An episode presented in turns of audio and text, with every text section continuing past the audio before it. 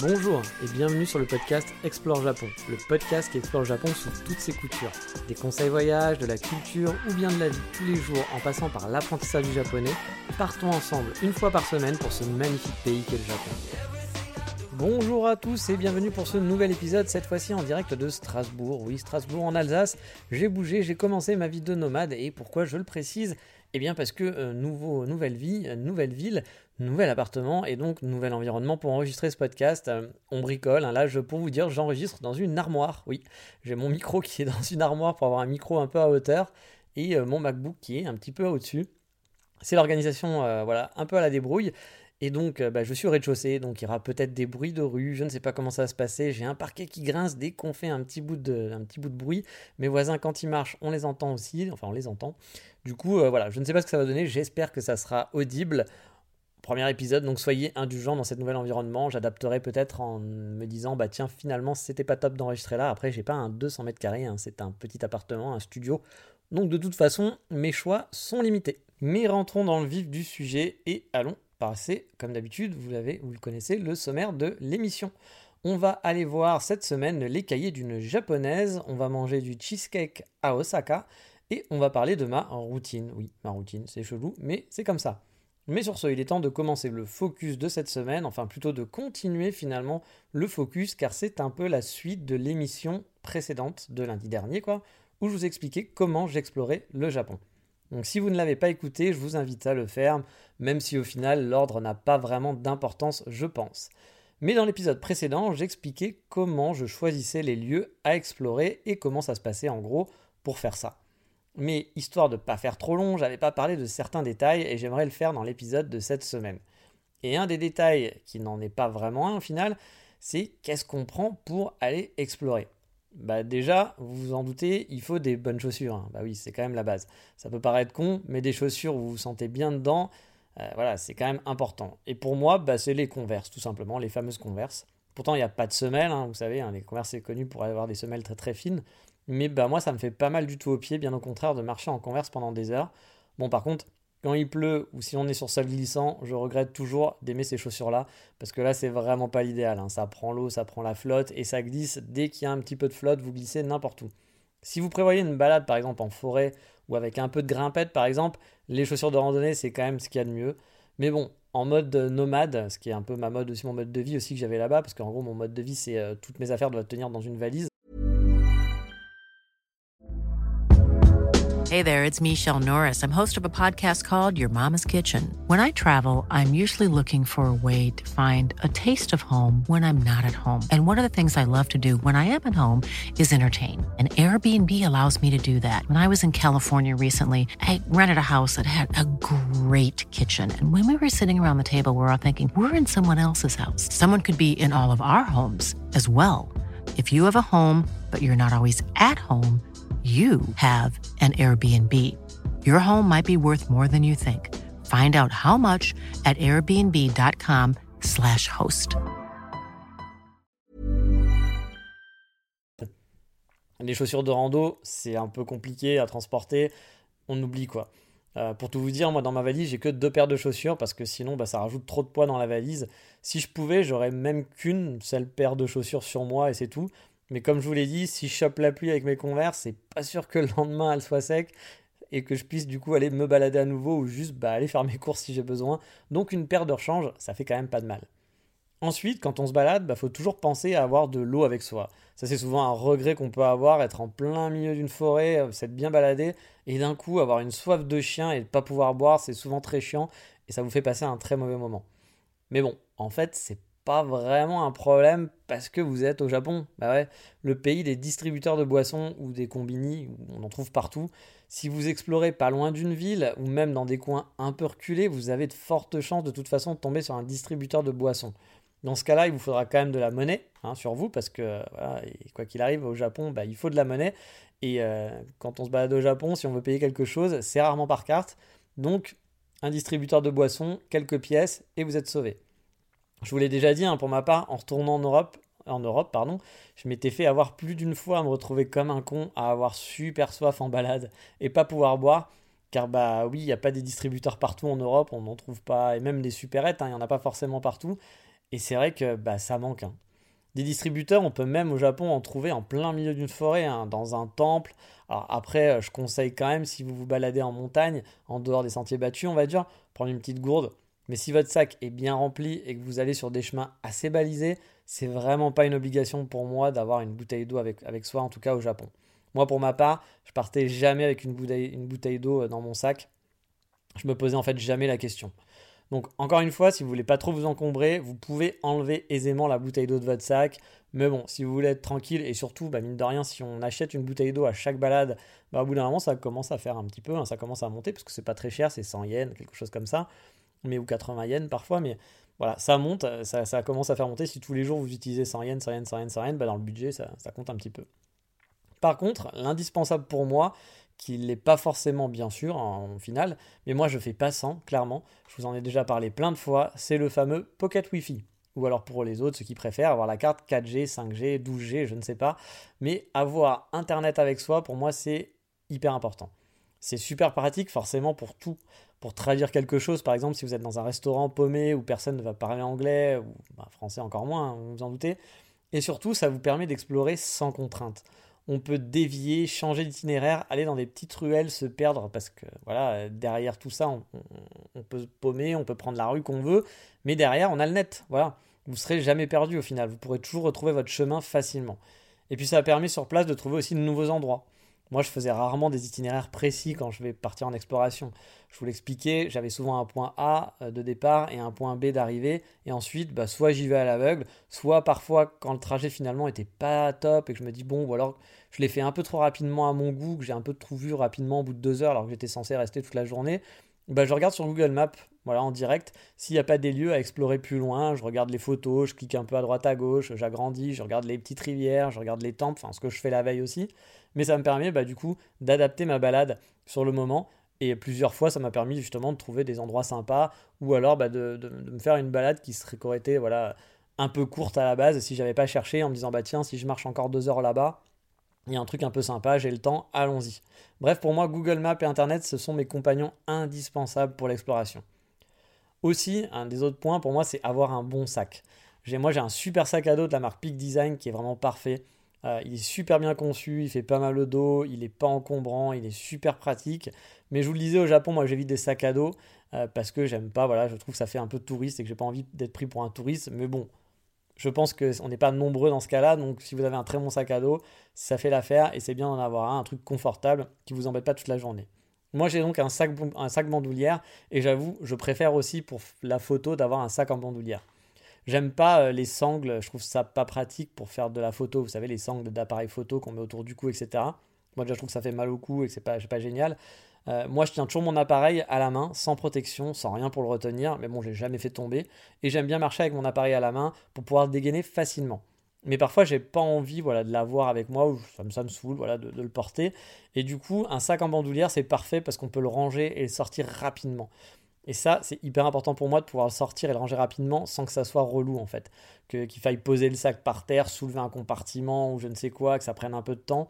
Car parfois, j'ai besoin de sortir l'appareil photo, la photo photo très rapidement sur le moment quoi, pour prendre bah, un instant un peu volé. Et il faut donc que ça soit pratique et que ça soit robuste et aussi bah, confortable sur sur l'épaule. Parce que quand on marche pendant 5 heures, c'est quand même cool de pas avoir un truc qui vous nique l'épaule ou qui va vous faire mal au dos à la fin de la journée. Donc le choix du sac, c'est quand même super important. Dans mon sac, après, à l'intérieur, il y a toujours la même chose. Alors, outre mon appareil photo et le fameux Pocket Wi-Fi, j'ai aussi une batterie de secours au cas où, on ne sait jamais. Parce que si le Pocket Wi-Fi lâche, qu'il n'y a plus de batterie, ou si j'ai utilisé un peu trop souvent mon portable pour faire des photos, ce qui arrive, hein, mon, téléphone portable tient assez bien la journée, mais si je l'utilise un peu, euh, voilà, hein, j'envoie des messages audio à des potes et qu'en même temps je fais des petites euh, des photos toute la journée, bah il y a des chances qu'ils tiennent pas toute la journée justement. Et c'est un peu bête parce que parfois, bah, justement, pour retrouver son chemin ou pour, euh, pour autre, c'est quand même bien d'avoir une batterie de recharge pour les grosses journées d'exploration. Honnêtement, j'utilise quasiment à chaque fois cette batterie de secours dès que je fais des grosses journées d'exploration. J'ai aussi toujours une carte SD et une ou deux batteries de secours pour mon appareil photo. Car ça m'est déjà arrivé d'avoir oublié de recharger les batteries ou aussi par exemple de ne pas avoir de carte SD DRAB et j'avais complètement oublié qu'elle était pleine. Et puis bah là, bah, vous êtes vraiment emmerdé car bah, plus de photos, quoi, c'est fini. Euh, ou alors il faut choisir de supprimer des photos, mais bon, souvent c'est un peu compliqué, c'est, ça fait mal au cœur. Donc c'est un peu la fin du monde pour moi quand j'arrive et que je commence à me dire putain c'est super cool, je vais pouvoir faire des photos et que bah, en fait ma carte SD est pleine et que j'avais pas pensé à prendre ma carte SD de rechange. Donc c'est pour ça que j'ai toujours normalement avec moi et je vérifie toujours d'avoir une carte SD de rechange et deux batteries de secours au cas où. Après, ça dépend de votre appareil photo, s'il tient, bien la route et haute. Mais même s'il tient bien la route, toujours bien d'avoir une batterie de secours parce que peut-être que vous allez avoir oublié de charger votre batterie, etc. Donc voilà, pour moi, c'est quelque chose d'important. Et forcément, tout ce matos, bah, on n'oublie pas la veille de le recharger, hein, parce que comme je vous le disais, ça peut être con si vous n'avez pas rechargé votre appareil photo, vous n'avez pas rechargé euh, votre batterie de secours, vous n'avez pas rechargé votre pocket Wi-Fi. Bon, c'est débile, hein, je me doute que vous en doutez, mais ça fait toujours pas de mal de le rappeler, parce que bah voilà, euh, ça serait un peu bête et ça niquerait un petit peu votre exploration du jour. Et dans mon sac, j'ai toujours un autre sac. Bah oui, oui, c'est un peu con vu comme ça, mais en gros, euh, vu que mon sac photo est souvent déjà bien rempli, bah, j'ai toujours un tote bag au cas où si je dois faire quelques achats ou si bah, voilà, j'ai des détritus euh, que j'ai mangé, voilà, je me suis fait une pause, j'ai mangé quelque part et que je me retrouve avec des petits détritus parce que bah, les, les, poubelles au Japon, bah il n'y en a pas, voilà, vraiment très peu. Donc si vous achetez à bouffer ou vous faites une petite pause, voilà, avec euh, vous achetez euh, un peu de gâteau et qu'on vous a mis une petite boîte, etc. Bah, si vous avez un joli sac, comme moi mon sac photo c'est un joli sac, voilà, il est cool, bah, vous n'avez pas forcément envie d'avoir plein de résidus ou des trucs de sauce euh, qui vont peut-être baigner dedans et qui vont vous saloper l'intérieur. Du coup j'ai toujours un tote bag, ça m'a sauvé la vie plein de fois. Et bien sûr, vous vous en doutez, on ne jette pas ces détritus dans la nature. Hein. Ça c'est interdit, forbidden, on ne fait pas d'amé. Voilà même si c'est encombrant, parce que oui, parfois on va devoir se taper toute la journée les détritus à la main, parce qu'on ne trouve pas euh, bah, de poubelle. Donc c'est vrai que ça peut être très très chiant de se dire, ah, bah, toute la journée je suis obligé de me taper ce petit sac. Mais bon, c'est le Japon, il n'y a pas que des avantages. Alors une astuce, parfois aussi on peut jeter un peu en loose day, un peu en cachette dans les combini euh, bah, ces détritus qui ont des poubelles. Voilà, les combini ont souvent des poubelles, même si normalement c'est des poubelles pour les utilisateurs du combini, c'est pas pour que vous puissiez jeter vos affaires, euh, etc. et les trucs que vous avez achetés à droite à gauche. Mais bon, c'est vrai que garder ça toute la journée, avoir son gobelet en plastique ou je ne sais quoi, c'est quand même pas top, c'est pas pratique. Voilà, donc si vous trouvez un combini, vous pouvez un petit peu enlouder, jeter vos affaires. Mais surtout, on ne jette pas dans la nature, hein, je le répète, mais je pense que vous en doutez, on ne fait pas ça. Un truc que je conseille, même si je ne le fais pas, voilà, mais je peux quand même vous le conseiller, c'est d'avoir un petit nécessaire en cas de coup dur.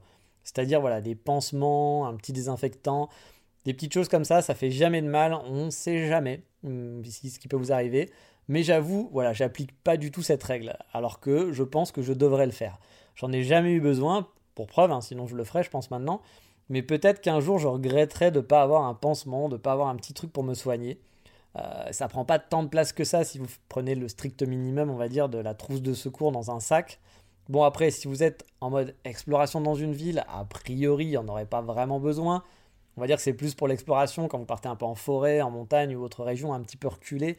Si vous êtes dans une ville, vous trouverez sûrement euh, une pharmacie, une kusuri comme on dit, kusuri, euh, qui donc euh, c'est là où vous allez trouver bah, tout ce qu'il faut pour, pour vous soigner et même plus, hein, parce qu'on vend des gâteaux dans les pharmacies, bah oui c'est comme ça. On peut se soigner avec des gâteaux, hein, pourquoi pas. Et dans mon sac, quand j'explore, il y a un autre truc important, c'est la fameuse bah, carte de transport. Bah oui, parce que vous allez bouger la Suica, la Passmo, etc. Il y en a plein, mais elles marchent en gros toutes de la même façon. Alors si vous avez un JR Pass, bon bah forcément prenez le JR Pass aussi avec vous, hein, mais une carte de transport c'est toujours utile. Si on doit prendre une compagnie qui n'est pas JR par exemple, ou bien quand on habite sur place, bah, on n'a pas le droit au JR Pass. Puis en plus, c'est pas forcément donné le JR Pass, c'est bien si vous faites des gros trajets, mais si vous faites euh, de l'exploration, vous êtes à Kyoto et que vous explorez la banlieue de Kyoto, un JR Pass, ça va pas être du tout rentabilisé. Et donc la carte de transport, c'est le sésame pour circuler facilement au final. Je vous donnerai là aussi un conseil que j'applique pas du tout. Bah oui, je suis comme ça, je ne suis pas le bon exemple.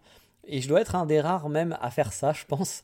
Mais ne mettez pas trop d'argent sur votre carte de transport, car elle n'est pas nominative. Donc même si au Japon on ne vole pas, c'est très rare, et que si vous perdez quelque chose, il y a de fortes chances que vous retrouviez vos affaires, vos objets perdus ou autres. Le problème d'une carte de transport, qui n'est pas nominative, bah, c'est que tout le monde a la même et que tout le monde n'a pas de nom dessus. Alors je sais qu'il y a aussi des cartes de transport qui sont nominatives pour des Japonais qui font des trajets spécifiques, etc. Je me demande même si ça n'arrive pas petit à petit. Mais les cartes basiques, quand vous êtes en vacances, euh, ça sera une carte que vous allez prendre comme ça et qui ne sera pas du tout nominative. Donc, même si quelqu'un la retrouve et que vous avez crédité 100 bah, euros dessus, ça sera perdu parce que personne ne pourra savoir que c'est la vôtre. Alors moi, Attention, ça va vous faire peur, mais ça m'arrive de mettre 500 euros dessus. Je vous l'avais dit, c'est vraiment pas ce qu'il faut faire. Mais honnêtement, ça me saoule de devoir aller au guichet. Euh, alors quand je dis au guichet, c'est des guichets automatiques. Hein.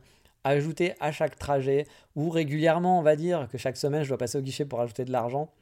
Du coup, je préfère mettre un gros billet dessus en une fois et ne plus me soucier pendant plusieurs mois et avoir juste à biper ma carte quand je me balade. Mais bon, vraiment, je vous le conseille pas, euh, surtout pour les gens qui perdent souvent leurs affaires. Moi, je sais que quand j'en parle à mes amis sur place au Japon et que je leur dis que j'ai tant d'argent sur ma carte, ils sont souvent effrayés à ma place. Mais c'est vrai que si je la perds, bah, si je la perds le, trois jours après que j'ai mis 500 balles dessus, j'ai perdu 500 balles.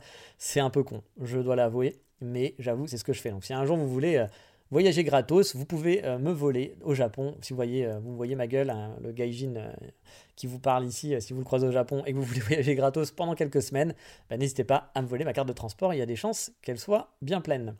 Mais par contre, la carte de transport, c'est un indispensable hein, pour explorer. Ça facilite la vie. Il n'y a pas de calcul. Vous bipez en entrant et en sortant du train ou du bus. Ça prélève automatiquement. Il n'y a pas besoin de calcul à faire.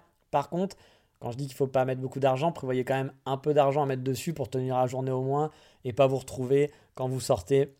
C'est la question qui arrive aussi souvent, c'est qu'on se dit voilà, je suis rentré, j'ai bipé. En fait, bah, il ne sait pas encore où vous allez aller, donc il ne va pas vous prélever d'argent. Et c'est à la sortie qu'il va vous prélever la somme que vous devez. Et si vous n'avez pas assez d'argent, j'ai déjà vu des gens qui étaient là en panique en disant mais comment je vais faire? Il faut savoir qu'à la sortie, avant de sortir, en fait, avant les portiques, il y a toujours une petite machine qui permet de recharger cette carte et de payer. Attention, parce que souvent ces machines-là, il faut les recharger avec du liquide et pas avec une carte bleue ou autre. Donc ayez toujours du liquide sur vous, ça c'est important au Japon, d'avoir toujours un peu de liquide sur soi pour pouvoir gérer ça. Mais voilà, il n'y a, pas de, problème, vous pouvez le faire. Après, c'est vrai que c'est toujours emmerdant quand on passe sa carte et qu'on se dit Ah, il n'y a pas d'argent, on doit retourner en arrière, on doit aller payer. c'est pas très pratique, pour ça que moi j'aime bien avoir quand même assez d'argent pour au moins. Enfin, je vous conseille d'avoir au, moins assez d'argent le matin, de mettre assez d'argent pour tenir à peu près la journée ou quelques jours. Dans mon sac aussi, bah, je regarde euh, voilà, la météo avant, bien sûr. Hein. Je ne regarde pas la météo dans mon sac, mais je regarde la météo sur Internet, vous l'avez compris. Mais si je vois des risques de pluie, je prends toujours un mini parapluie. Alors ça aussi, c'est pas une, obligation, pardon, parce qu'au Japon, dans les combini, si vous êtes déjà allé ou si vous n'y êtes pas allé, vous le verrez très rapidement, dès qu'il pleut, on a les parapluies qui sont de sortie. Dès qu'il y a trois gouttes qui sortent, ils nous sortent les parapluies, ils les mettent bien en avant. On peut acheter des parapluies. Il y a même des tailles de parapluies, c'est-à-dire des, très grands, des moyens, etc. Et en plus, ils sont très reconnaissables. C'est des grands, parapluies euh, transparents qui sont blancs, qui sont un peu la marque fabrique des parapluies japonais. C'est un côté sympa, ça peut faire des photos sympas, ça fait très souvenir quand vous êtes au Japon. Voilà, ça, fait partie des souvenirs du Japon quand vous allez en vacances là-bas. Et du coup, ça a un côté pratique parce que bah, si la pluie vous tombe dessus d'un coup, il suffit juste de trouver un combini et le tour est joué, vous trouverez un parapluie. Mais bon, à la longue, c'est pas très rentable hein, sur le long terme. Vous allez vous retrouver en plus souvent dans ces cas-là avec 4-5 parapluies parce que vous n'allez pas vous balader tous les jours avec ce gros parapluie parce que c'est un gros parapluie qui n'est pas pliable. Donc au final, vous allez laisser chez vous une fois que vous l'aurez utilisé et vous allez en racheter la fois d'après quand il va pleuvoir. Donc chez vous, vous allez retrouver avec 4, 5, 6 parapluies à force qui vont vous encombrer. C'est pas forcément donné non plus. En acheter une fois, c'est pas très cher, mais si vous en achetez régulièrement quand il pleut, bah, ça fait un petit budget. Donc voilà, c'est joli, c'est sympa d'en acheter une fois, mais niveau praticité, on va dire, c'est pas ça. C'est pour moi que moi je suis allé dans un Tokyo Hands, qui est une grande chaîne magasin euh, au Japon, où on trouve un peu de tout, acheter un tout petit parapluie qui est très léger et qui se casse facilement dans un sac, qui est pliable et qui prend vraiment pas beaucoup de place. Alors c'est clair que vu qu'il est léger et qu'il est tout petit, en cas de bourrasque, c'est clairement pas le parapluie le plus solide du monde mais il a un vrai côté pratique et en plus on est au Japon, du coup bah, vous vous en doutez, il est hyper kawaii, bah oui, il est vert euh, avec des petites baleines blanches euh, super bien dessinées qui sont super cute. J'en ai acheté un le premier jour de ma vie étudiant au Japon. Euh, je l'ai pété en Écosse, en rentrant en Écosse. Voilà, bah forcément en Écosse c'est pas la même ambiance du coup quand, ça, il y a du gros vent. vous me direz il y a les typhons au Japon aussi, mais bon en cas de typhon sortez pas le parapluie, ça servira pas à grand chose, hein, vous vous en doutez. Mais du coup, bah voilà, mon petit parapluie qui était hyper mignon, il a pris cher en Écosse, il s'est vite pété là-bas. Et quand je suis revenu eh ben, au Japon, j'ai pu racheter exactement le même. J'étais super content parce que je le trouvais mignon. Je pensais pas pouvoir retrouver exactement le même, mais il était encore là. Euh, donc je peux le ranger discrètement dans mon sac. Il m'accompagne toujours, même en France. À Strasbourg, il est dans mon petit sac photo. Il prend pas beaucoup de place et c'est super. Et ça, c'est un conseil d'avoir toujours ce petit parapluie avec vous.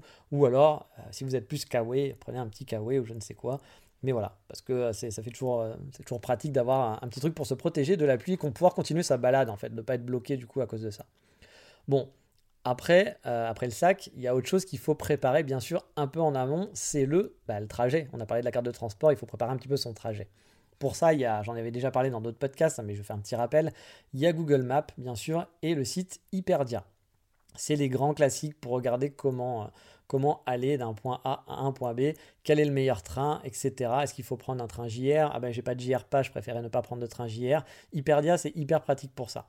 Moi, j'utilise les deux, Hyperdia et Google Maps, parce que parfois ils vont pas donner euh, le même itinéraire faut pas suivre aveuglement en fait l'itinéraire proposé par l'un ou l'autre parce que euh, parfois aussi si vous allez marcher 10 minutes voilà, vous, allez pouvoir choper en fait un autre train qui sera direct, alors que celui qui est juste à côté de chez vous et que du coup Google Maps va vous proposer par exemple, va vous faire trois changements pour le même trajet au final, alors qu'en marchant 10 minutes, il y a la petite balade. Et puis bah voilà, vous aurez un train direct. À l'arrivée, c'est pareil, ça m'arrive parfois de me dire que pour éviter un changement, bah, je vais sortir finalement trois stations avant. Et ça fait justement un peu partie de l'exploration on va marcher jusqu'à bah, son, point de, départ, le café que j'aurais choisi par exemple, et du coup je vais découvrir bah, sur ce petit, euh, voilà, ces trois stations où je vais marcher, peut-être pendant 10 minutes, 15 minutes, 30 minutes, bah, je vais découvrir d'autres choses qui n'étaient pas prévues, et euh, ça évite de faire des changements de train. Euh, le train, c'est sympa, mais c'est pas toujours le truc le plus fun du monde non plus. Donc c'est un conseil que je vous donne, ne suivez pas la lettre, ce que va vous dire Google Maps par exemple, Regardez aussi un peu, prenez Google Maps pour vous aider à savoir quel va être le trajet, mais regardez en disant ah bah tiens peut-être que si je m'arrête là, est-ce que le trajet, il y a un train qui est pas plus, qui a l'air plus proche ici, la ligne elle va où? Prendre un petit peu de temps toujours un peu pour préparer son, son exploration, ça fait pas de mal et ça peut vous faire découvrir de nouvelles choses et passer bah, encore de meilleurs moments. Even when we're on a budget, we still deserve nice things. Quince is a place to scoop up stunning high-end goods for 50 to 80% less than similar brands. They have buttery soft cashmere sweaters starting at $50, luxurious Italian leather bags, and so much more. Plus, Quince only works with factories that use safe, ethical, and responsible manufacturing. Get the high-end goods you'll love without the high price tag with Quince. Go to quince.com/style for free shipping and 365-day returns. Hey there, it's Michelle Norris. I'm host of a podcast called Your Mama's Kitchen. When I travel, I'm usually looking for a way to find a taste of home when I'm not at home. And one of the things I love to do when I am at home is entertain. And Airbnb allows me to do that. When I was in California recently, I rented a house that had a great kitchen. And when we were sitting around the table, we're all thinking, we're in someone else's house. Someone could be in all of our homes as well. If you have a home, but you're not always at home, you have an Airbnb. Your home might be worth more than you think. Find out how much at airbnb.com/slash host. Bon. Mais bon, je me rends compte qu'encore une fois, c'est encore un peu long. Je vais donc m'arrêter là pour aujourd'hui. Mais de toute façon, niveau exploration, je pense qu'on a fait quand même un peu le tour. Je vous conseille en tout cas vraiment, si vous avez le temps, bien sûr, de sortir des sentiers battus, des trucs que vous avez vus sur Internet. En gros, ou dans un guide touristique euh, basique, euh, le Lonely Planet, etc. Et de choisir un coin un peu hasard, pas vraiment, mais regardez, cliquez sur Google Maps, ciblez les endroits qui peuvent vous plaire, les lacs, les forêts, les montagnes ou, les centres-villes si vous préférez les centres-villes. Regardez quelques photos et essayez un petit peu voilà, de vous perdre parce que ça fait souvent de très bons souvenirs de voyage. Et bah voilà, c'est pour moi l'exploration, c'est ce qu'il y a de plus sympa en voyage, même si, je le redis, il faut faire les basiques, hein, parce que les basiques, c'est souvent très très beau, c'est souvent très très waouh. Parfois, il y a beaucoup de touristes, donc c'est moins agréable. Parfois, il n'y en a pas tant que ça, et du coup, c'est très agréable. Mais les petits coins perdus, ça a son charme aussi. Au Japon, je vous invite vraiment à découvrir ces petits coins perdus. Et les souvenirs, on en fait, on en fait quoi après au final de tous ces souvenirs? Ben, on peut les consigner dans un cahier. Et oui, et pourquoi pas dans le cahier de Marie, et ça, on va en parler dans l'instant moment.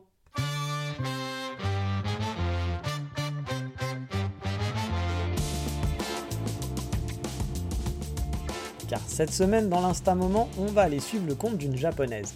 C'est une japonaise qui vit en France depuis, je crois, plus de 17 ans, il me semble, c'est ce qu'elle m'a dit si mes souvenirs sont bons. Je l'ai suivie via le site, enfin via le site, via le compte Instagram et le compte Twitter plutôt, je crois, de Tokyo Visit. Je vous en ai déjà parlé, c'est Mathieu, c'est un ami à moi qui est donc guide à Tokyo. Et euh, parce qu'un jour, il a parlé de moi, il a parlé d'un de, de mes comptes, je crois, de mon compte Twitter ou mon compte Instagram. Et du coup, elle a été curieuse et elle a suivi mon compte Twitter. Du coup, moi si je suis curieux, je suis allé voir du coup ce qu'elle faisait et je suis allé voir ses liens. J'ai vu qu'elle avait un Instagram. Moi, j'aime bien aller voir des photos, donc quand je vois quelqu'un qui a un Instagram, bah, je, je vais un peu fouiner. Et j'ai trouvé son compte vraiment fort sympathique. Je l'ai donc suivi là-bas. Et puis du coup, bah, je sais plus comment on en est arrivé là, mais on a commencé à discuter un petit peu, juste un petit peu, on s'est échangé 3-4 messages et tout, je ne la connais pas très bien. Mais en gros, elle poste des photos de France principalement, mais il y a aussi des photos du Japon. Parfois, je suppose qu'elle doit rentrer de temps en temps voir sa famille ou voir ses amis pour des vacances, etc. En tout cas, elle fait de très belles photos qui sont très artistiques et c'est un compte vraiment chouette à suivre. En plus, c'est une fille qui a l'air assez sympathique, donc je vous invite à jeter un œil sur son Instagram que j'ai découvert il y a peu. Mais maintenant, il est temps d'aller se noyer dans un océan de sucre dans la rubrique Voldemort.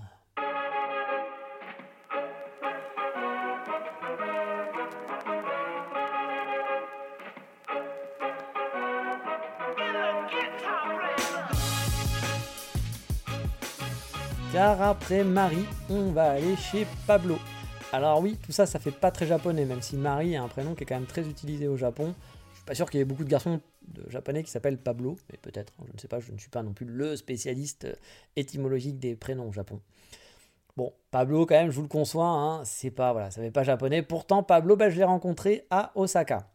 Bon, en fait, quand je dis rencontré, je ne le connais pas personnellement, mais Pablo, il a des boutiques de cheesecake à Osaka, dont une particulièrement bien placée, il faut le dire, car elle est en plein dans la zone commerçante, près du marché couvert que tous les touristes empruntent au moins une fois en allant sur Osaka.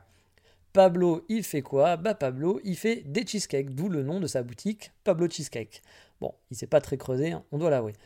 Et dans celle d'Osaka, dont je vous mettrai le lien sur le Patreon de l'émission, le Patreon, pour rappeler pour y aller, c'est patreon.com slash explore Japon tout attaché on peut même voir de la rue bah, les petits, alors pas sur le Patreon, vous n'allez pas voir dans le Patreon la rue, hein, je ne pense pas que ça marche comme ça, ou alors Patreon est un nouvel outil que je ne savais pas qu'il faisait ça, qu'on pouvait, hein, un, genre de Google Street View, mais non, je ne pense pas que c'est ça. Non, ce que je voulais dire, c'est que de sa boutique, quand on est dans la rue, on peut voir les petits japonais et japonaises, alors pourquoi petits, je ne sais pas, il y en a sûrement des grands aussi, euh, faire des cheesecakes devant vous, euh, avec les fourneaux qui tournent à plein régime, car oui, Pablo, il les enchaîne les cheesecakes, et il enchaîne aussi les clients, parce qu'il y en a en masse. Donc on peut acheter des cheesecakes à l'unité, donc un part de cheesecake, mais aussi des gâteaux en entier. Parce que petite anecdote justement là-dessus, la première fois que j'y suis allé avec mon binôme, euh, voilà, mon meilleur ami sur Kyoto, on avait repéré des boutiques de cheesecake.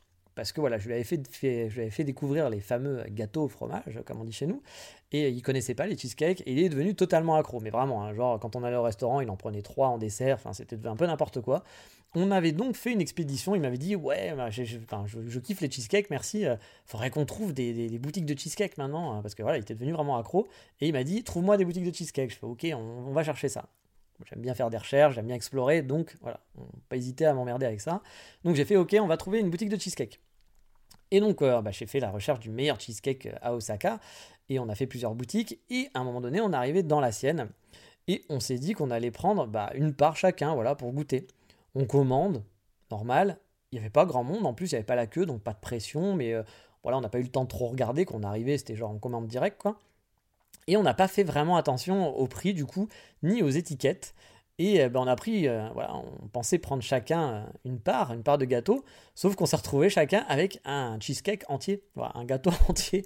On s'est retrouvé un peu con, vraiment sur le moment, à devoir manger un cheesecake entier, surtout qu'on n'avait pas de couvert. Et donc on était en plein dans Osaka, on, était, on s'était installé dans, un, dans un, petit parc de centre commercial, parce qu'Osaka, il n'y a pas beaucoup de parcs pour se poser. Ça, c'est un peu le, truc que j'aime pas trop à Osaka, c'est que contrairement à plein d'autres villes, c'est très bétonné et il n'y a pas beaucoup d'endroits pour se poser, contrairement à Tokyo par exemple. Mais on avait réussi à aller dans un centre commercial hein, qui est un peu, un peu spécial, je vous en parlerai, je pense que je vous en ai déjà parlé de ce centre commercial euh, qui s'appelle Namba Parks.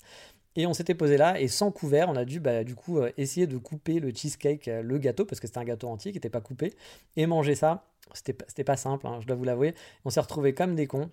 On a bien sûr pas, pu le finir hein, parce que c'était too much d'avoir un gâteau chacun.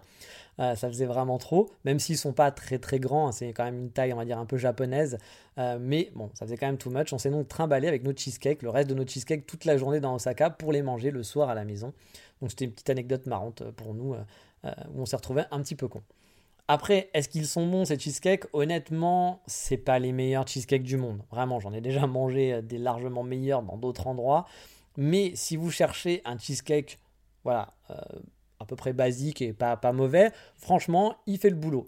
Après, attention, hein, si vous cherchez un cheesecake basque, la spécialité non pas basque, peut-être, mais j'ai pas jamais vu de cheesecake basque là-bas, mais au Japon, on appelle ça le cheesecake basque, euh, qui est plus un. Alors, je sais même pas comment trop le. C'est une genre de tarte au cheesecake, c'est un peu compliqué à, décrire. C'est pas vraiment un cheesecake, mais c'est pas vraiment non plus un gâteau ou une tarte. Enfin, c'est un mélange des deux. Il y a aussi le cheesecake à la japonaise qui est plus soufflé, plus aérien, euh, moins crémeux, on va dire. Euh, qui est pas vraiment voilà le, cheesecake que nous on va connaître euh, que vous allez manger dans une boulangerie lambda. Là, chez Pablo, on est dans le cheesecake, on va dire typique, le cheesecake new-yorkais, voilà, le cheesecake qu'on trouve, qu'on trouve un peu partout. Mais il y en a, voilà, pour tous les goûts. Moi, par exemple, il y avait un coulis de fraises par-dessus le mien, qui était vraiment pas mauvais, honnêtement. Euh, il y a donc différents parfums, avec le classique aussi, hein, le classique de chez Classique, un cheesecake ou goût cheesecake, voilà. Bref, si vous avez envie de cheesecake, Bablo Cheesecake, il a plusieurs boutiques sur Osaka. Vous pouvez même en trouver parfois dans des supermarchés, j'en ai déjà vu à Kyoto. Ça fait le job. Pour un petit plaisir sucré, je recommande. C'est pas le meilleur cheesecake du monde, mais vous vous ferez quand même plaisir à manger là-bas. Mais maintenant, il est temps de parler de solitude.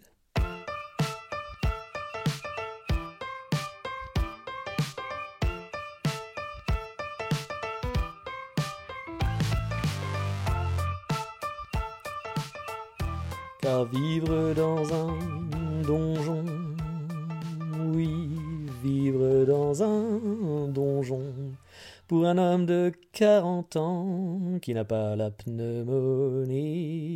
Et oui, on en est là. Mais on va pas parler de nom de donjon euh, car je vis au rez-de-chaussée au final et je sais pas pourquoi je vous ai chanté ça, mais j'avais envie. Voilà. En ce moment, euh, je vis tout seul. Voilà, vous l'avez compris, j'ai déménagé à Strasbourg et ça faisait plus de deux ans que je vivais en colocation.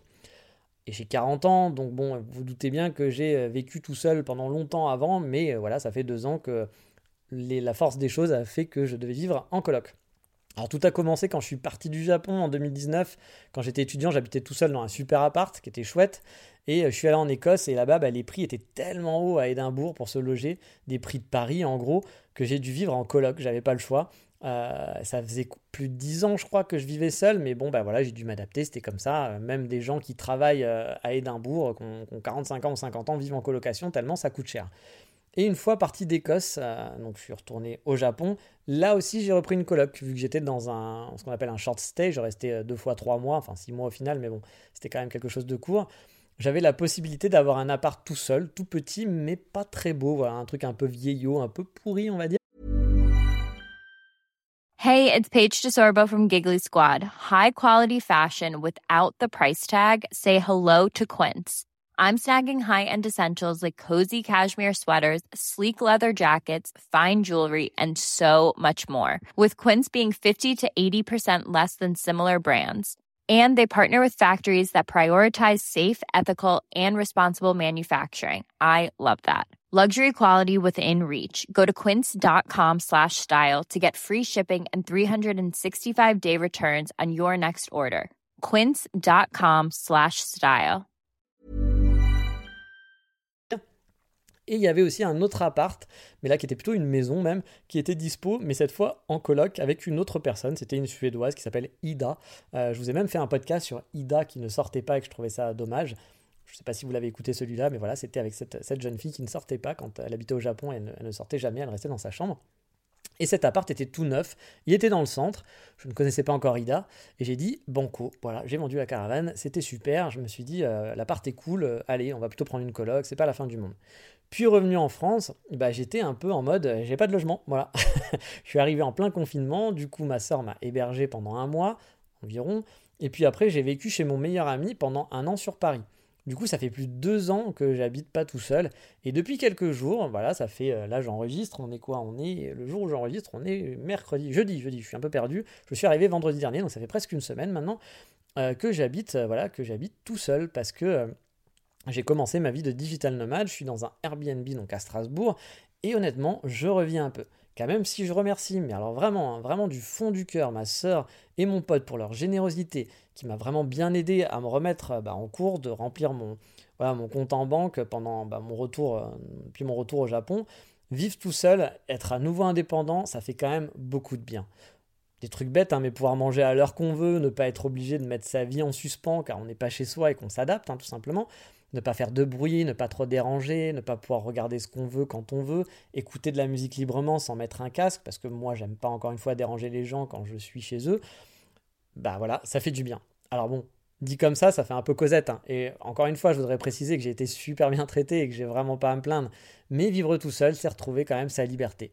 En plus, je vis dans le centre de Strasbourg, du coup, j'ai tout à portée de main. Par exemple, euh, aujourd'hui, quand j'écris ce podcast là, c'était mon premier jour de semaine où où je devais travailler. Donc, je l'ai écrit lundi, on l'enregistre euh, jeudi. Parce que j'ai écrit, je travaille un petit peu mes podcasts. Hein, c'est pas du live comme ça. Hein, voilà, je, prépare un petit peu l'émission. Et moi, du coup, je travaille avec des horaires décalés. Je commence à 15h en gros. Euh, et ben j'ai pu quand même aller ce matin, du coup, aller me faire un café qui est à 10 minutes de chez moi avec une petite balade d'une bonne heure, euh, faire des courses, euh, rentrer pour écrire le podcast après, faire quelques petites choses administratives pour mon table de freelance avant de commencer à bosser. Et là, aujourd'hui, j'enregistre le podcast, c'est exactement pareil. J'ai pu ce matin aller me faire un café, me balader, me poser, profiter un petit peu en étant dans le centre, c'est vraiment agréable. Bref, revivre tout seul, c'est vraiment chouette, j'apprécie vraiment. Et c'est mon petit bonheur finalement du moment, parce que je suis vraiment content de revivre tout seul. Mais sur, ce, il est temps de vous laisser, car bah, justement, je veux être tout seul, je vous l'ai dit. Donc euh, voilà, ça va faire. Euh, faut me laisser maintenant, quoi. Laissez-moi, laissez-moi tout seul, s'il vous plaît. Bon, je rigole, vous savez bien. Mais on a déjà fait long, on doit être quasiment à 30 minutes maintenant. Donc je vous dis donc à la semaine prochaine pour un nouvel épisode, comme d'habitude. Et je pense qu'on ira se balader cette fois-ci, parce qu'on va arrêter de, de préparer l'exploration. On va un peu explorer, mais je ne sais pas encore où. Ça sera la surprise. Je vous dis donc à bientôt. Ciao, bye bye, matane.